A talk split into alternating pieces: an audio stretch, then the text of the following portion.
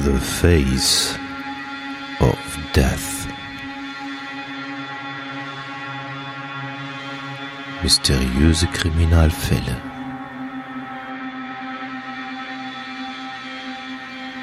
Der Podcast. The Face of Death.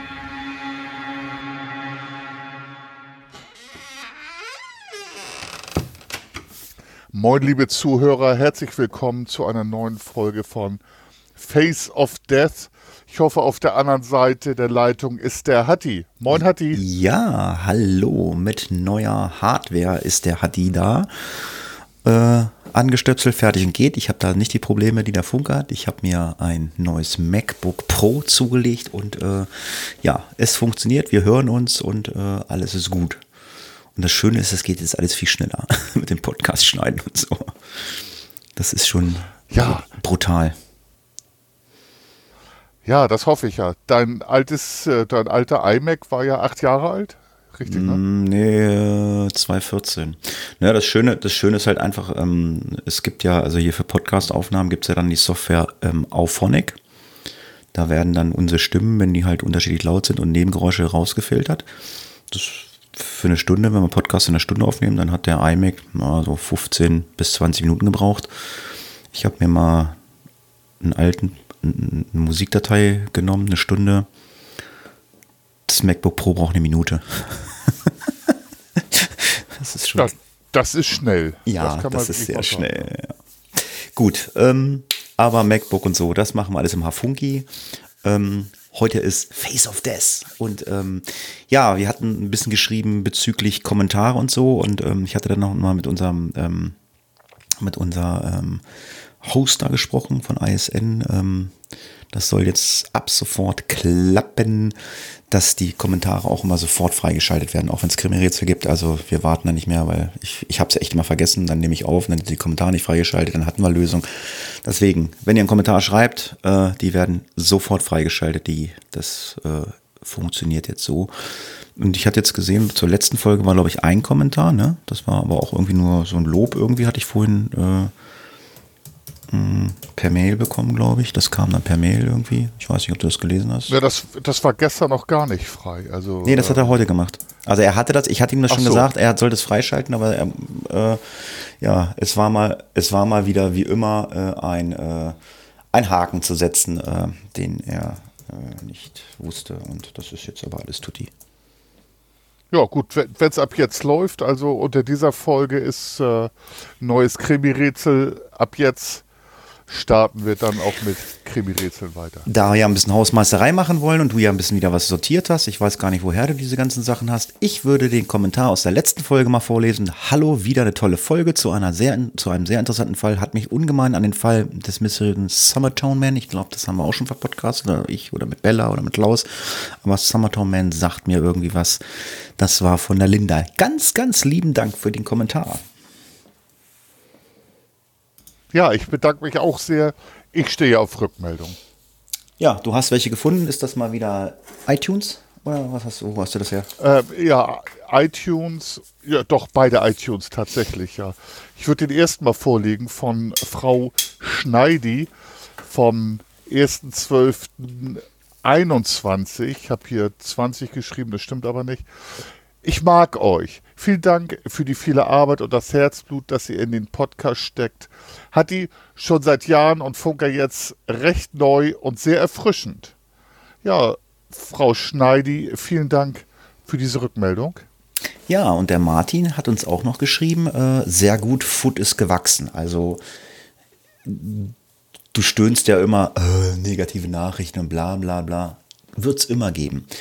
Vor etwa drei Jahren habe ich angefangen, True Crime Podcasts zu hören. Foot war bereits online und hat mir gut gefallen. Bin dann alle True Crime Podcast Formate mal durchgegangen. Heute November 2020 gibt es viele, besser und schlechtere. Foot ist in der Zeit gewachsen und hat es geschafft, durch den Einstieg vom Funker neben dem Unterhaltungswert auch fachliche Substanz zu bieten. Das gefällt mir. Weiter so. Ja, das haben wir ja schon gesagt. Ähm, es wird da demnächst noch ein bisschen fachlicher. Da müssen wir dann noch mal so ein bisschen drüber reden, wie wir es machen. Ob es ein eigenes Podcast-Format von dir und deiner Freundin gibt oder ob wir ähm, diese Sachen ähm, an den Podcast dranhängen. Äh, da, also mir ist es persönlich ist es egal, ob ihr da was eigenes macht. Äh, das ist aber mit sehr viel Arbeit verbunden. Oder ob was hinten dranhängt. Es geht um das Thema ähm, Kriminalliteratur. Ja, genau. Wir haben uns hier zu Hause zusammengesetzt und mal so eine eigene Folge. Ich habe die geschickt, ich glaube, die war so zwölf Minuten. Ja. Das war auch so sehr verkürzt. Ähm, meine Lebensgefährtin ist Literaturwissenschaftlerin, unter anderem.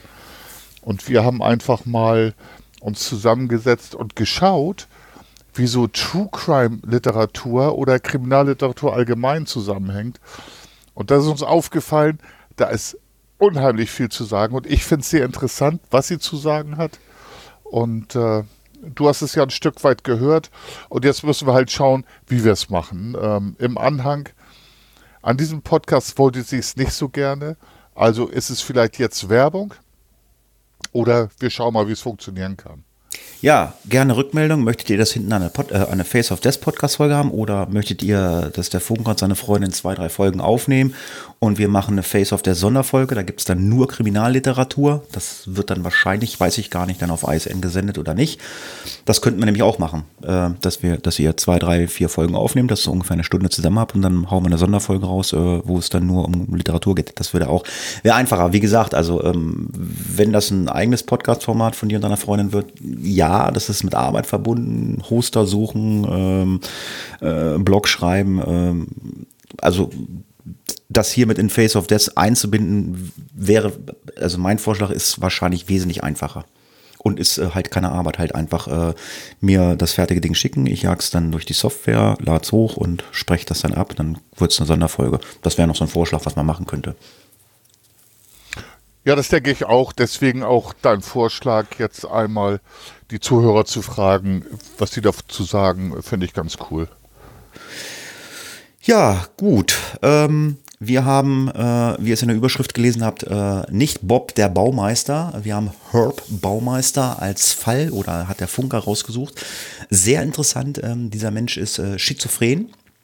Äh, und äh, ja, das Crime ABC äh, wird jetzt nicht wie im letzten Podcast eingepflegt. Fand ich persönlich richtig cool. Äh, äh, wenn man es einpflegt. Äh, ich weiß nicht, ob man es in Zukunft äh, öfter so machen kann. Also ich fand das ganz nett, ähm, aber diesmal gibt es das Crime ABC auch im Vorfeld, weil dieser gute Baumeister, der hatte nämlich eine Krankheit, der war nämlich schizophren. Und ähm, ja, der Funke hat mal so ein bisschen Dinge zusammengetragen, äh, was äh, Schizophrenie ist.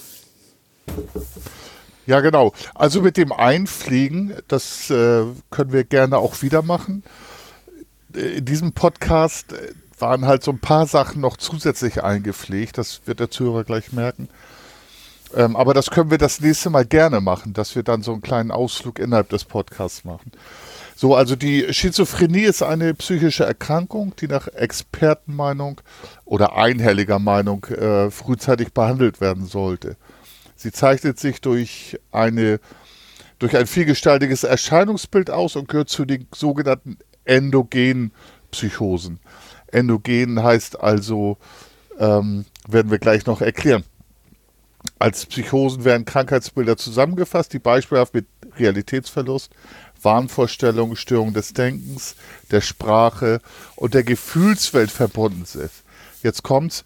Der Begriff endogen meint, dass die Erkrankung aus einer Vielzahl von Faktoren von innen heraus entsteht und hierbei keine körperliche Ursache oder begründbaren Zusammenhang mit Erlebnissen erkennen lässt. Ich habe da, wenn wir die Zeit nachher noch Hatti haben, habe ich da ein persönliche, paar persönliche Geschichten, ähm, wo ich dann tatsächlich auch Schizophrene, früher hat man Schizoide Menschen erlebt hat. Ja, äh, habe ich, äh, hab ich auch. Äh, vom letzten Wochenende äh, hatten wir auch einen Schizophren fand ich auch sehr interessant. Ich habe ihn nicht gesehen, aber ich habe es halt, äh, weil ich in der Einsatzleitung war, mitbekommen, ähm, was der für ein Problem hat. Das muss jetzt nicht immer unbedingt äh, gefährlich und schlimm sein, so wie es jetzt hier bei dem ist. Also äh, das war, ich, ich kann es ja mal kurz einwerfen. Ähm, äh, Nee, das, nee, ich lasse das einfach mal. Das erzähle ich ja privat. das ist jetzt vielleicht. Ja, ich, ich, ich, äh, äh, ich, ich weiß immer nicht so ganz genau, äh, wie das dann mit DSGVO und bla bla bla ist und Rückschlüsse und ja, ich weiß nicht. Nee, das erzähle ich dir privat. Also ich habe da eine Geschichte, ich sag mal so Überschrift Wächter der Nacht. Ich habe äh, einen Satz bekommen, da schmeißt einer Blumentöpfe von einem Balkon auf Zuschauer, Menschen und äh, Passanten, die dort vorbeigehen. Lange Rede, kurzer Sinn, ich musste dann in die Wohnung rein und sah diesen, diesen Mann, der die Töpfe geschmissen hat, den sah ich äh, auf seinem Sofa sitzen und neben sich ein Bügelbrett. Auf diesem Bügelbrett war ein Ventilator. Der Ventilator hatte ein Basecap auf, eine Sonnenbrille und Handschuh unter die Spacecap geklemmt. Und ich habe den dann gefragt, Herr X, was ist denn das? Er sagt, das ist mein Wächter der Nacht. Und der Ventilator bewegte sich von rechts nach links, also wie so ein Ventilator so pendelt. Und äh, ja, und der sagt mir alles, was so passiert in der Welt. Und äh, neben diesem Wächter der Wacht, äh, Wächter der Nacht auf dem äh, Bügelbrett lagen mehrere Notizbücher, DIN A4-Format, 100 Seiten. Und die hat er vollgeschrieben mit den Sachen, die ihm der Wächter der Nacht erzählt hat. Da habe ich da mal reingelesen. Und es wurde über die Bände, wurde es immer verrückter, die ganze Sache. Aber er hat dann damals Bill Clinton gehört. Ähm, dann lag die Wahl zur Präsidentschaft von Obama an. Also der hat ganz viele Sachen gehört, auch niedergeschrieben. Und erst ganz gerade und geordnet. Und irgendwann wurde es dann krumm und schief.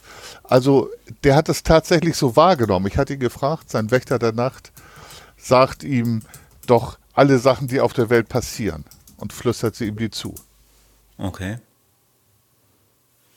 Krass. So, so erklärt sich das auch. Ähm, diese schizophrenen Störungen sind im Allgemeinen durch grundlegende charakteristische Störungen von Denken und Wahrnehmung sowie wie inadäquate oder verflachte Affekte gekennzeichnet. Also äh, einer mit einem, ich drück's mal, unfachlich schizophrenen Zug aus der reagiert nicht so, wie wir uns das vorstellen.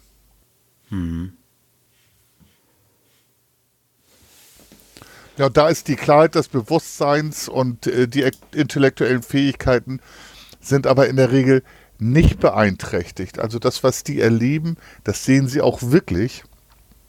Und trotzdem können sich da natürlich einige Defizite entwickeln, auch wie bei meinem Herrscher des Wächters der Nachts. So, und diese, früher hat man gesagt, Schizophrenie wird mit einer Persönlichkeitsspaltung in Verbindung gebracht. Also, dass die Erkrankten mehrere Persönlichkeiten in sich tragen. Da gibt es auch interessante Filme und auch viel Literatur. Und äh, auch Schizophrene sind nicht minder intelligent.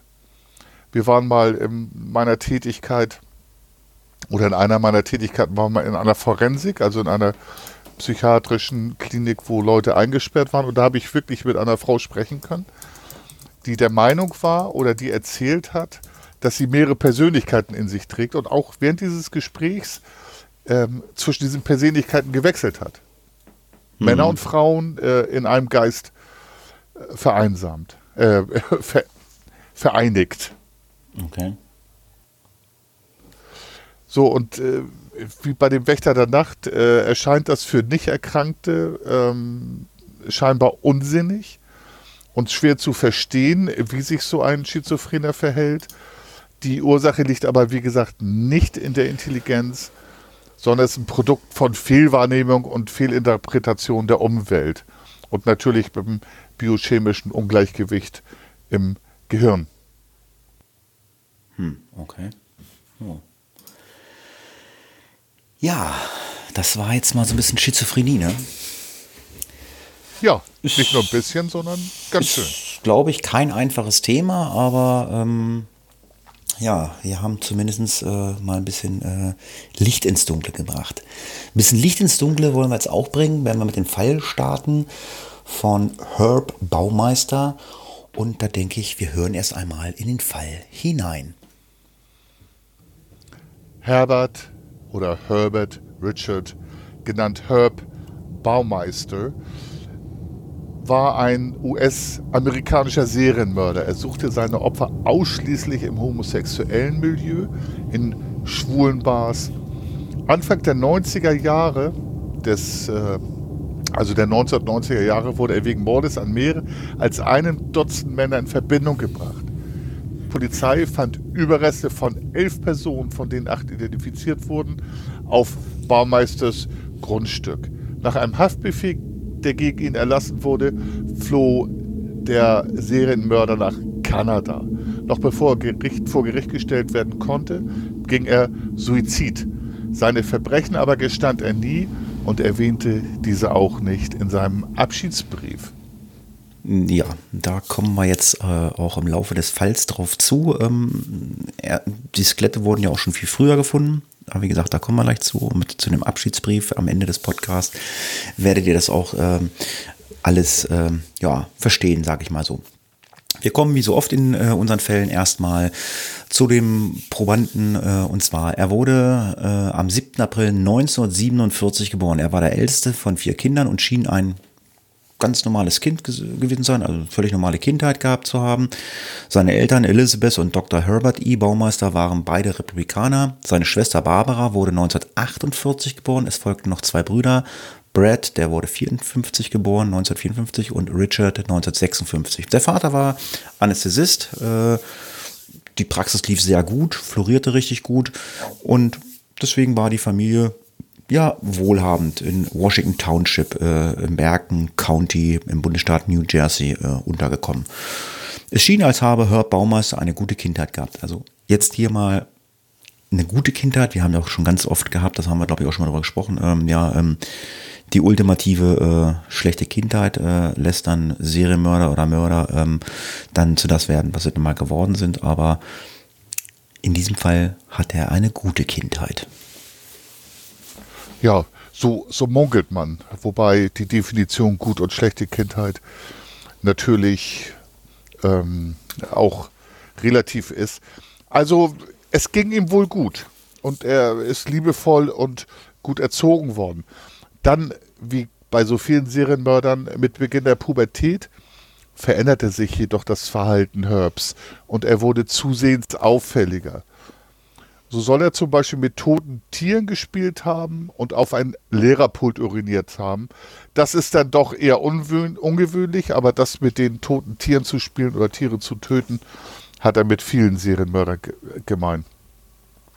Äh, ein Mitschüler von Herb namens Bill Donovan erinnerte sich, dass Herbert oft über abstoßende Dinge nachgedacht hatte und dies auch ihm mitteilte. Er fragte, wie es wohl zum Beispiel wäre, menschlichen Urin zu trinken. Eines Morgens auf dem Weg zur Schule habe er eine tote Krähe genommen und sich diese in die Schultasche gesteckt. Während die Lehrerin einmal im Unterricht nicht hinschaute, ließ Herbert diese Krähe auf das Lehrerpult fallen, beziehungsweise deponierte sie dahin.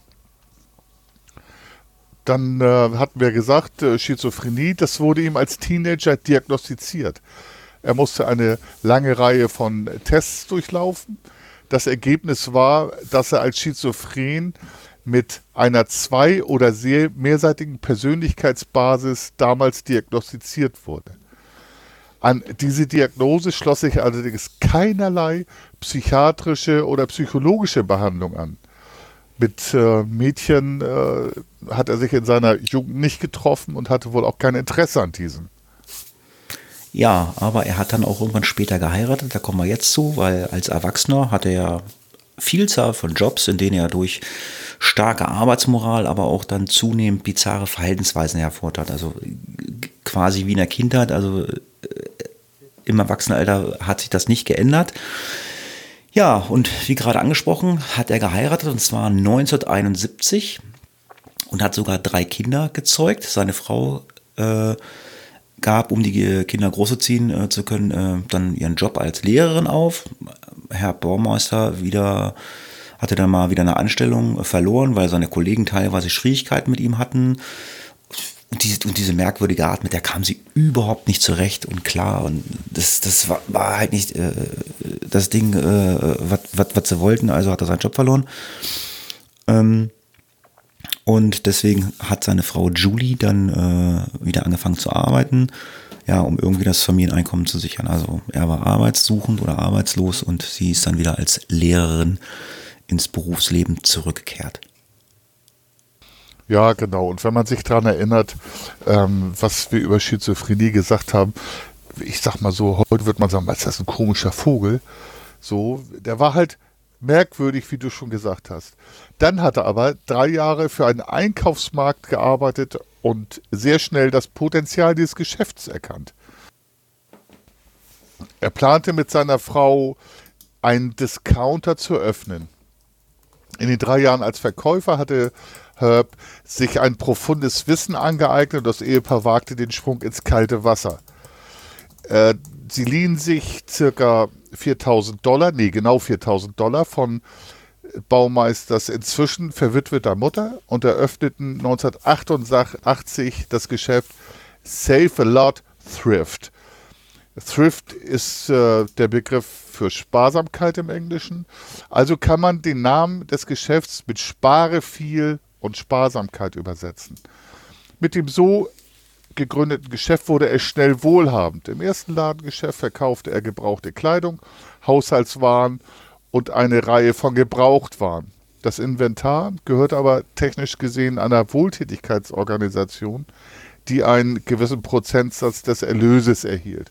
Also er hat äh, Sachen im Auftrag dieser Organisation verkauft und dafür Geld kassiert.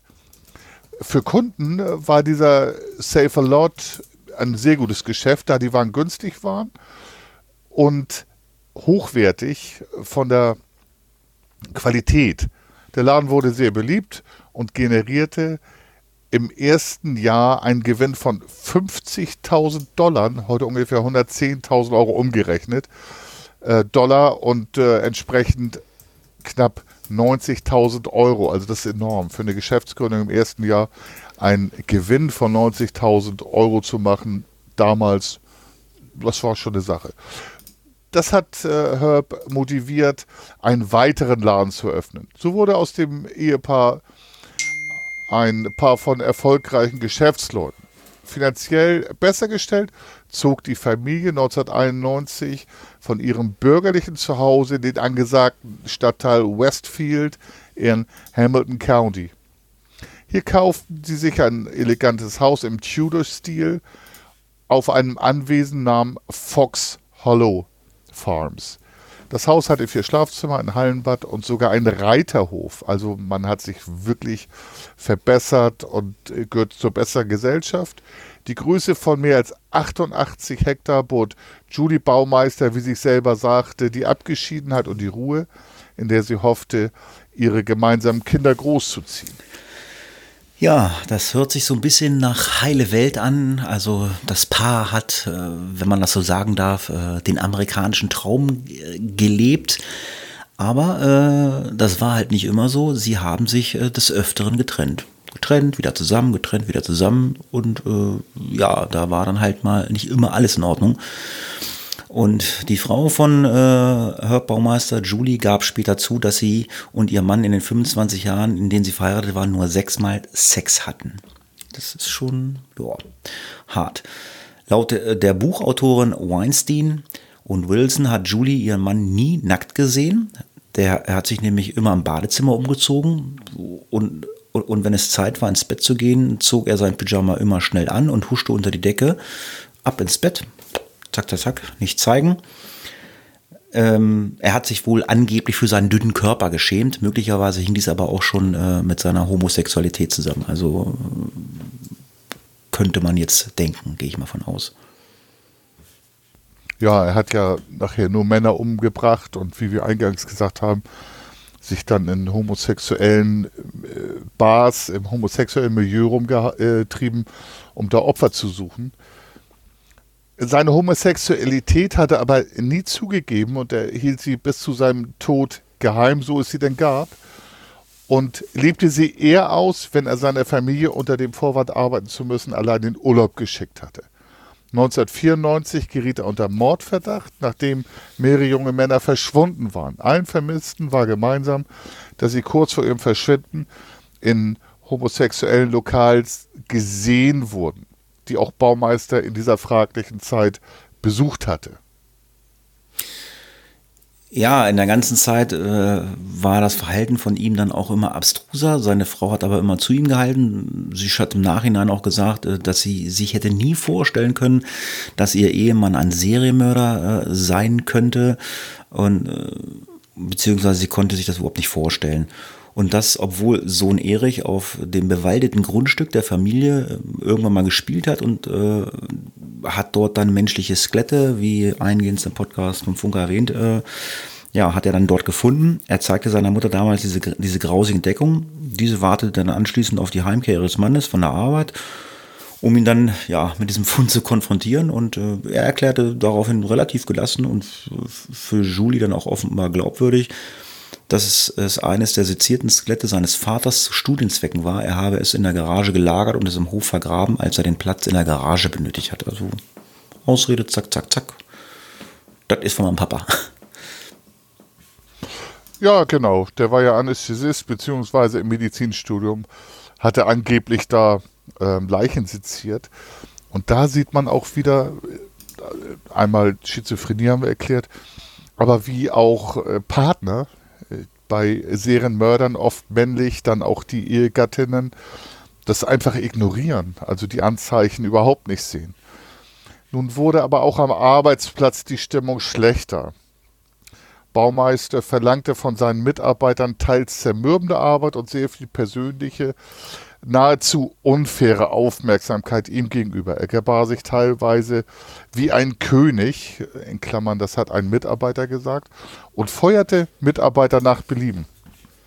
Was in Amerika auch leichter üb äh, möglich ist als bei uns in Deutschland. Sein eigenes Arbeitsverhalten jedoch ließ zu wünschen übrig, wie seine Mitarbeiter schilderten. Also wir erinnern uns am Anfang, war er sehr fleißig, akribisch, wenn auch merkwürdig. Aber jetzt ändert sich dieses Arbeitsverhalten. Und wie gesagt, früher fleißig und äußerst zuverlässig, wenn auch immer merkwürdig, verschwand er nun stundenlang, um dann mit alkoholgeschwängerten Atem und lallend Befehle durch die Gegend zu schreien, wenn er dann wieder da war. Nun fragte man sich, oder die Mitarbeiter fragten, und äh, der Begriff Gay Bar aus dem amerikanischen, also homosexuellen Schwulenbar, ist da geläufig und die Mitarbeiter, beziehungsweise im Nachhinein muss man sich fragen, ob er nicht zu den Zeiten auch in den Bars gewesen war und äh, da Opfer gesucht hat. Die einst so aufgeräumten Save-A-Lot-Läden waren unter dem Mangel an Aufmerksamkeit verkommen. Alles war schmutzig, erinnert sich ein Angestellter. Überall, wo man hinschaute, gab es Berge von Müllsäcken. Es war wie in einem Müllhaufen zu arbeiten, sagte, man muss aber sagen, dieser entlassene Mitarbeiter. Hm. Ja, äh, Virgil Vandergrife, das war ein pensionierter Polizeibeamter und professioneller Privatdetektiv aus Indianapolis, der Hauptstadt des Bundesstaates Indiana. Und die Ermittler des Indianapolis Police Department, Mary Wilson, begannen äh, Anfang der 1990er Jahre mit den Untersuchungen um das Verschwinden dieser ganzen schwulen Männer mal äh, nachzugehen. Diese Männer verkehrten in schwulen Bars, die Herb Baumeister auch zur gleichen Zeit besucht haben soll. Vandergrive und Wilson waren davon überzeugt, dass es einen Zusammenhang zwischen dem Verschwinden der Männer und dem Verbrechen gab. Ein Zusammenhang mit der Person Baumeister stellten sie in dem also Ermittlungsstand äh, noch nicht her. Dennoch äh, zog sich diese Schlinge äh, um Herb Baumeister immer enger zu. Ja, die hatten, äh, in Wirklichkeit hatten sie schon Verdacht, aber man muss ja auch im Rechtssystem in Deutschland, Amerika, muss man es halt nachweisen können. Ne? Ermittlungstaktische Gründe heißt das, glaube ich. ganz genau, ganz genau. Man sagt auch kriminalistische Lebenserfahrung. Ähm, früher war es ein Rechtsbegriff tatsächlich. Ähm, heute muss man halt Indizien und Beweise vorweisen. 1993 wurden die Ermittler von einem Mann kontaktiert, der behauptete, ein schwuler Besucher einer einschlägigen Bar gewesen zu sein. Er nannte sich selbst Brian Smart. Ähm, und er sagte, der Herb habe einen Freund von ihm getötet und versucht auch ihn zu töten. Hört sich jetzt erstmal langläufig, naja, warum hat er sich nicht gleich an die Polizei gewandt? Aber wenn man das Milieu sich anschaut, dann weiß man, dass es ein bisschen dauert. Brian Smart, den Baumeister mit sich nach Hause genommen hatte, gab zunächst den Hinweis auf Baumeisters Neigung nach Strangulation und Erstickungsspielen. Weitere Angaben des Opfers beziehungsweise dann Brian Smart als Zeugen liefen aber erstmal ins Leere. Die beiden Ermittler baten ihn jedoch, sich mit ihnen in Verbindung zu setzen, falls er den Täter wiedersehen sollte oder weitere Erkenntnisse ermitteln konnte. Das geschah knapp zwei Jahre später im November 1995. Dieser Hinweisgeber Brian Smart nannte bei einem Telefonat das Nummernschild des PKWs des Mannes, den er für den Täter gehalten hat. Eine Halteranfrage ergab, dass das Auto tatsächlich auf Herbert Baumeister zugelassen war. Der Name Brian Smart schien somit lediglich ein Deckname für den Mann, der den Serienmörder aufdeckte, gewesen zu sein. Ja, dann ist natürlich die Ermittlerin Mary Wilson hellhörig geworden und hat dann Baumeister damit konfrontiert, äh, also mit diesem Vorwurf. Er sei tatverdächtig im Zusammenhang mit dem Verschwinden mehrerer Männer. Sie bat ihn darum, die, das Haus zu durchsuchen. Das hat er verweigert. Äh, dann konfrontierte Wilson die Frau von äh, Herb, die Julie, und die stimmte auch dieser Durchsuchung nicht zu. Ähm, da sie ja immer wieder erwähnt hat, sie kann sich nicht vorstellen, dass ihr Mann ein Mörder sei also wir gehen davon aus, dass aufgrund der dünnen Indizien und Beweislage keine richterlicher Durchsuchungsbeschluss äh, vorlag oder eingefordert werden konnte. Bis dahin hatten die Ermittler nur die Aussage eines Zeugen und keine anderen Beweise. Also ja, das war halt Aussage gegen Aussage. So nenne ich es einfach mal. Ja, genau. Also ich würde es als dünne Beweislage bezeichnen, aber man hatte halt nichts, das ein Richter dazu gebracht hätte, da einen Durchsuchungsbeschluss zu unterschreiben. Dass sich Baumeisters Verhalten aber immer weiter veränderte und immer unberechenbarer wurde, verursachte seiner Frau Julie mittlerweile echt verstärkte Angst. Auch die Stimmungsschwankungen Herbs nahmen noch erheblich zu. Infolgedessen kam es zur Scheidung und Julie Baumeister stimmte im Juli 1996 einer Durchsuchung zu. Bei der Durchsuchung von Haus und Grundstück, die während Baumeisters Urlaub durchgeführt wurde, fanden die Ermittler die sterblichen Überreste von elf Männern, das stellte man später mit DNA-Untersuchungen heraus. Nur vier hiervon, beziehungsweise fünf, wurden bis heute eindeutig identifiziert.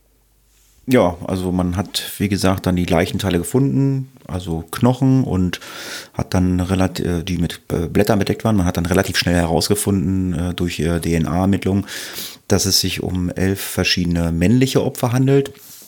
Ähm, die Aussage eines Ermittlers damals. Das Problem ist, dass wir uns nicht sicher sind, wer sie sind, also haben wir keine Namen überhaupt also überhaupt damit zu Beginn äh, Vergleichsproben, also sprich über die DNA, äh, Identität, äh, das mal rauszubekommen, wer das ist. Äh, es waren meistens nur Knochen übrig, das meiste Fleisch war weggefressen.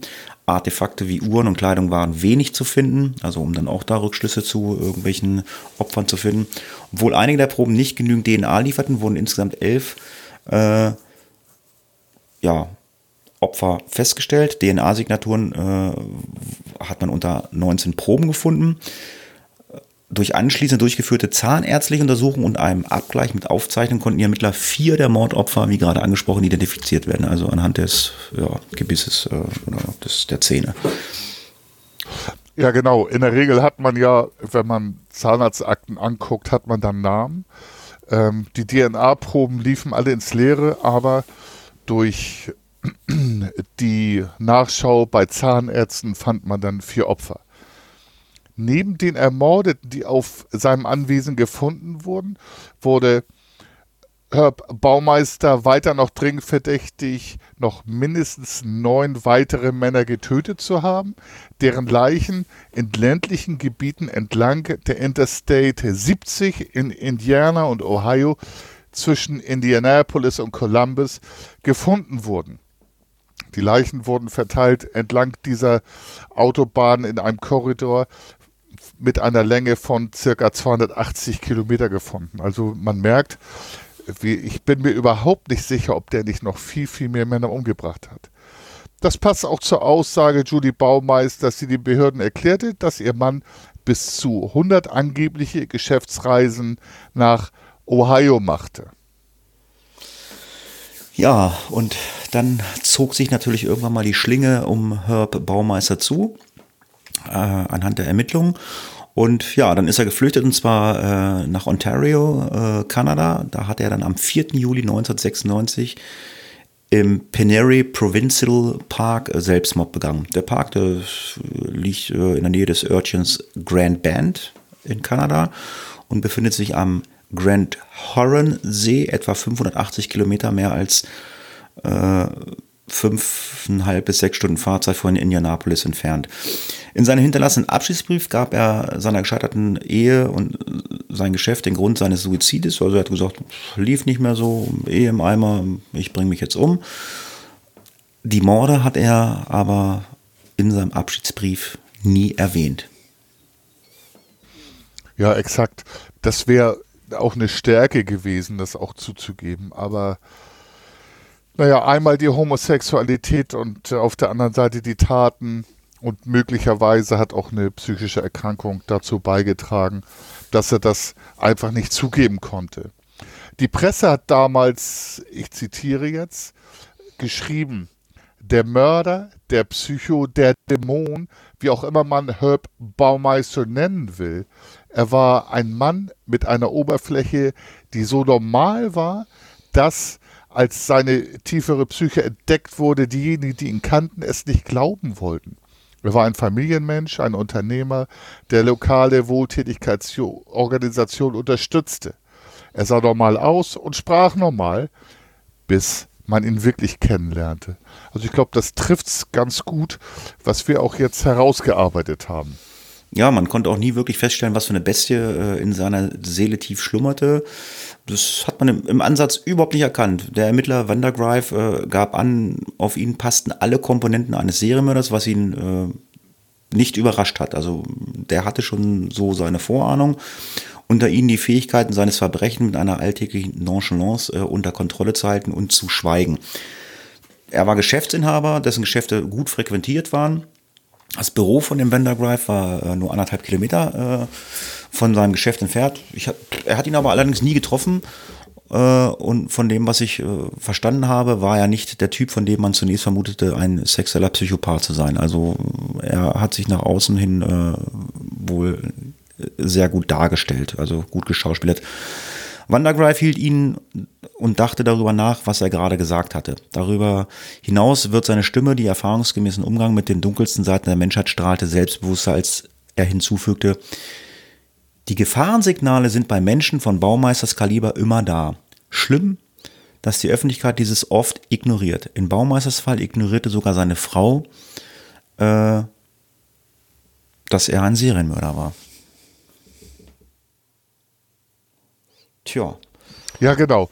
Also die Lethargie, so hatte Vandergriff das noch genannt, ist die größte Stärke des Serienmörders. Und es wiederholt sich bei jedem Serienmörder wieder und wieder.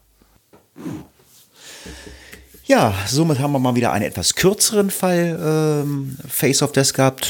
Ich hoffe, ihr hattet ähm, Spaß, wenn man es so nennen kann, oder ihr habt euch gut unterhalten gefühlt. Ähm, ja, mir hat es auch wieder Spaß gemacht und ich freue mich auch, äh, dass wir diesmal wieder ein Krimi-Rätsel haben, dass ihr bis zur nächsten Folge, die gar nicht so lange warten oder gar nicht, gar nicht so lange warten müsst, weil ich weiß, äh, die ist schon fast fertig, ähm, lösen könnt. Und das Krimi-Rätsel, das stellt euch jetzt mal der Funker vor. Sie wurde als 51-Jährige im 17. Jahrhundert als Serienmörderin verurteilt. Um welche Frau handelte es sich? Ist das nicht so einfach? Kann man das nicht einfach googeln? ja, äh, kann man. Wenn man die richtigen Begriffe eingibt, aber okay. mittlerweile kannst du alles googeln. Ähm, es ist alles möglich. Wer googeln möchte, soll googeln. Ähm, ich glaube, wir wollen das ja diesmal ein bisschen anders aufziehen mit dem Krimi-Rätsel und auch relativ schnell antworten. Nächste Folge gibt es ein neues Krimi-Rätsel und die Auflösung des alten Krimi-Rätsels. Genau. Und ich sage an dieser Stelle vielen Dank fürs Zuhören. Freue mich, wenn ihr das nächste Mal wieder reinschaltet äh, bei einem neuen Fall von Face of Death. Äh, ja, schreibt uns Kommentare, Bewertungen, wo auch immer, Facebook, ähm, Twitter, Instagram, überall könnt ihr schreiben. Schreibt uns eine E-Mail und äh, ja, solltet ihr mal die eine oder andere Folge verpassen, wir sind regelmäßig samstagsabends in der Crime Time auf Radio ISN zu hören. Ich sage Tschüss, macht's gut, bis zum nächsten Mal. Und wie immer, der Funker hat das letzte Wort. Ja, liebe Zuhörer, ein spooky Fall. Schaut euch die Videos an, die wir verlinkt haben. Schaut in die Show Notes und lest vielleicht mal nach. Herb Baumeister, sehr interessant. Die nächste Folge habe ich äh, fast fertig mit dem Skript. Das wird ein sehr interessanter Fall und ich freue mich. Und wie gesagt, ich stehe auf Rückmeldung. Ciao.